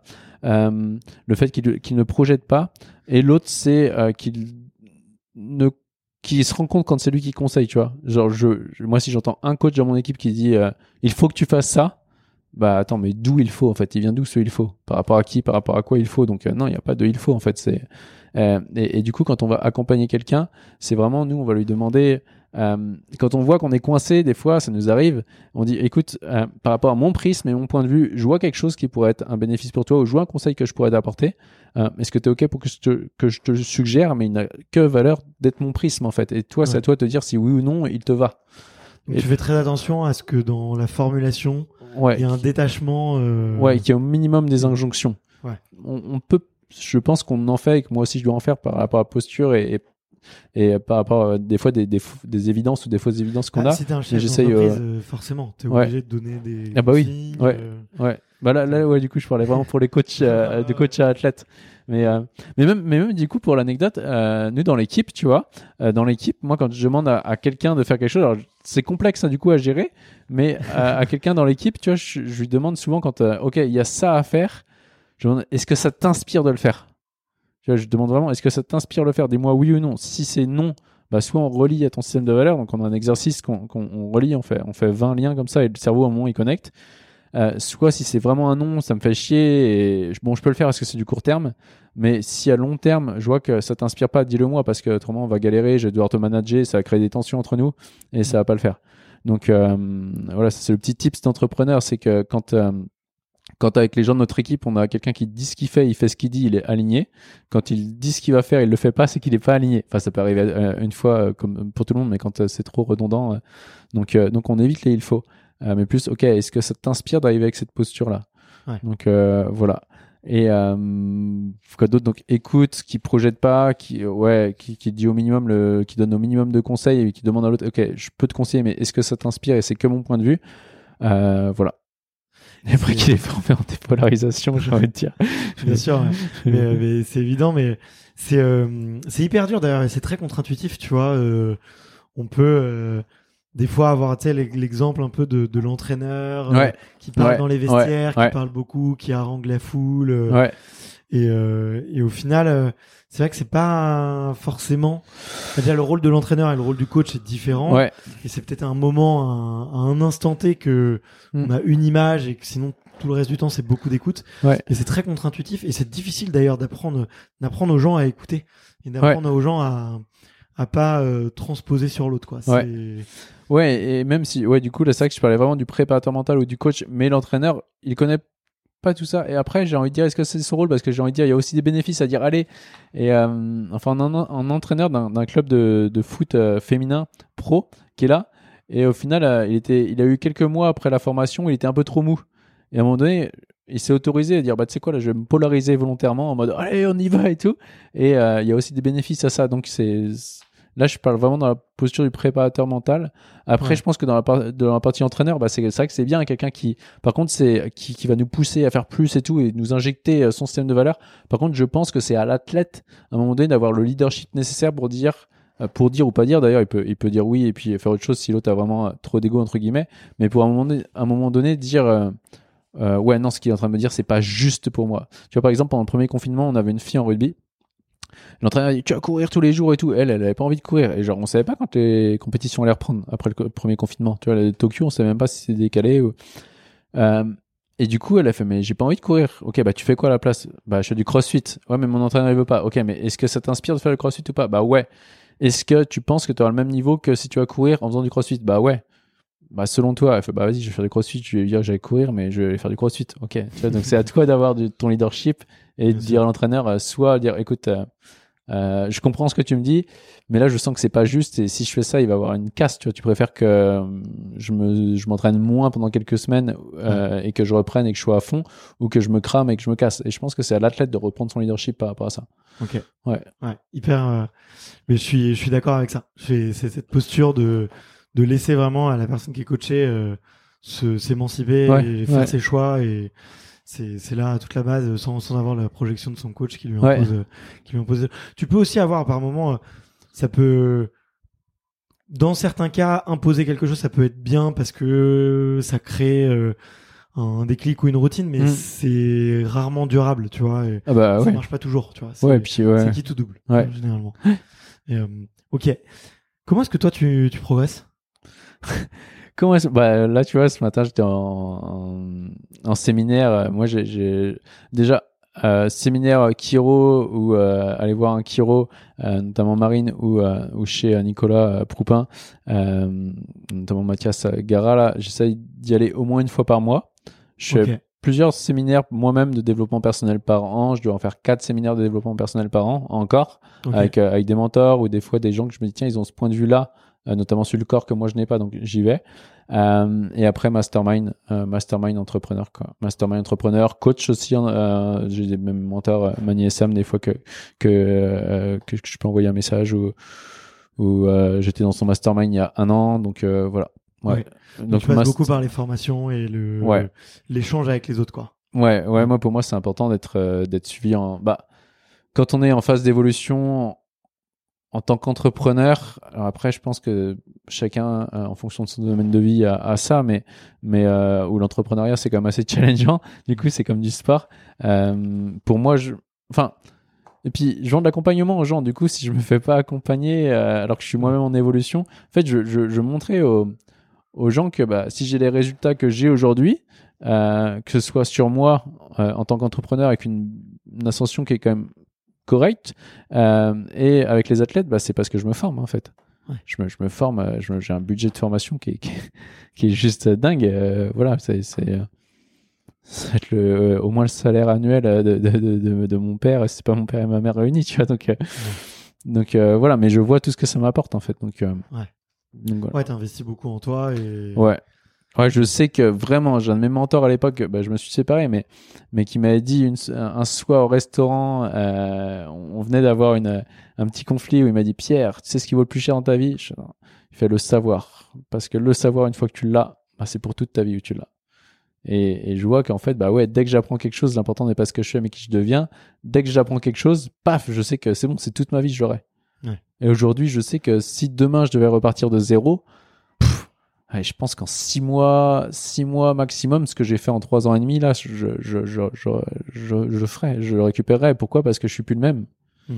Et, et, et par rapport à qui je suis aujourd'hui, bah, ce que j'ai fait et ce que j'ai fait dans le passé, bah, c'est- c'est c'est- c'est facile.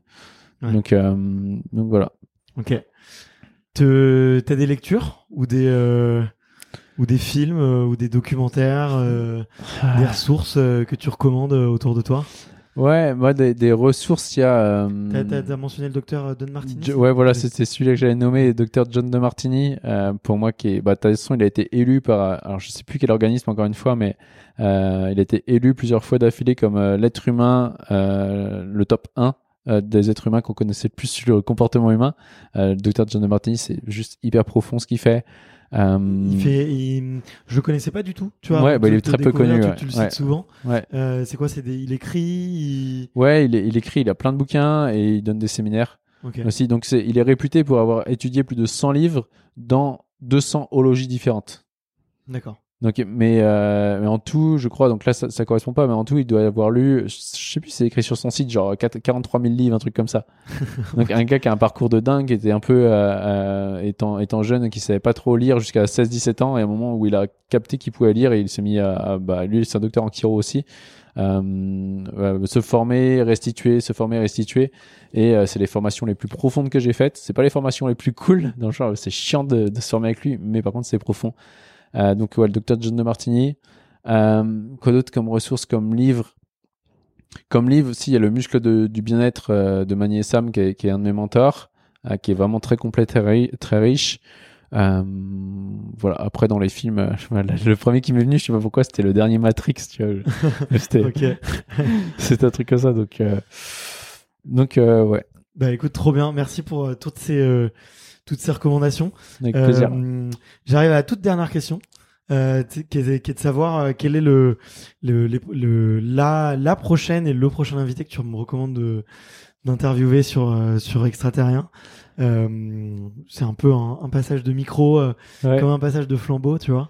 Ah cool. Ouais. Bah, le prochain, moi je trouve, si t'as pas eu euh, Johan Koval Ouais. en, en athlète, qui est vraiment, euh, je trouve extraordinaire, Johan. Je trouve vraiment extraordinaire par. Euh, Ah, je trouve extraordinaire par son, euh, euh, pff, je sais pas, j'allais dire humilité, mais et en plus on l'a déconceptualisé avec lui. Ouais, Johan, euh, Johan, je trouve vraiment, euh, vraiment inspirant, Johan, euh, Johan Kowal. Ok. Ouais, donc Bon, euh, bah, trop bien. Bah, je me, écoute, je me, je me le note. Euh, c'est vrai que tu l'as cité plusieurs fois et que je le connais pas du tout, donc, euh, ouais, donc ça, ça m'intéressera. Et puis je pense que les auditeurs aussi ils aiment bien le, les, les athlètes euh, sur marathon et tout, donc euh, ça pourrait être, ça bah, pourrait être cool, cool. super. Trop chouette. Euh, merci beaucoup Pierre pour ce, pour ce moment. Vraiment, je me suis, je me suis plaisir. rélaqué, Ouais. ré- régalé, pardon. Tu vois, j'en perds mes mots. Euh, Moi aussi. Et en plus, euh, ouais, comme je le disais, j'aime beaucoup ta, ta nuance dans, dans les choses et, et ton détachement et la, la façon avec laquelle tu essayes toujours de, de prendre du recul. Euh, c'est un peu ta philosophie et, merci. et on ta méthodologie et, et c'est très très inspirant en tout cas, je trouve. Ok, bah, merci. Où est-ce qu'on peut euh, rediriger les, les auditeurs euh, qui, qui ont envie de, de suivre un petit peu ton travail et, et de voir un petit peu ce que tu fais? Ouais, bah il y a le site de l'Académie de haute performance où on publie, euh, on publie pas mal d'articles.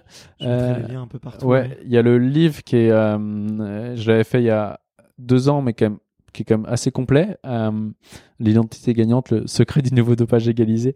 Euh, le site, la chaîne YouTube aussi, la chaîne YouTube où euh, on publie euh, toutes les semaines et euh, l'Instagram de l'Académie de haute performance. Ok, trop bien. Mais je mettrai, Voilà. écoute, euh, les liens dans la description de l'épisode pour vous retrouver. Euh, merci beaucoup, Pierre, et puis euh, à très bientôt. À très bientôt. Ciao. Merci.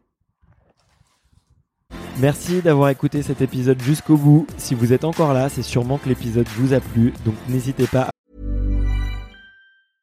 Imagine the softest sheets you've ever felt. Now imagine them getting even softer over time. That's what you'll feel with Bowl and Branch's organic cotton sheets. In a recent customer survey, 96% replied that Bowl and Branch sheets get softer with every wash. Start getting your best night's sleep in these sheets that get softer and softer for years to come. Try their sheets with a 30-night guarantee. Plus, get 15% off your first order at bowlandbranch.com. Code BUTTERY. Exclusions apply. See site for details. Le faire savoir autour de vous et à vous abonner pour ne louper aucun épisode. J'ai mis tous les liens dans la description, donc n'hésitez pas à y jeter un coup d'œil. Et sinon, moi je vous dis à la semaine prochaine pour une prochaine interview. Ciao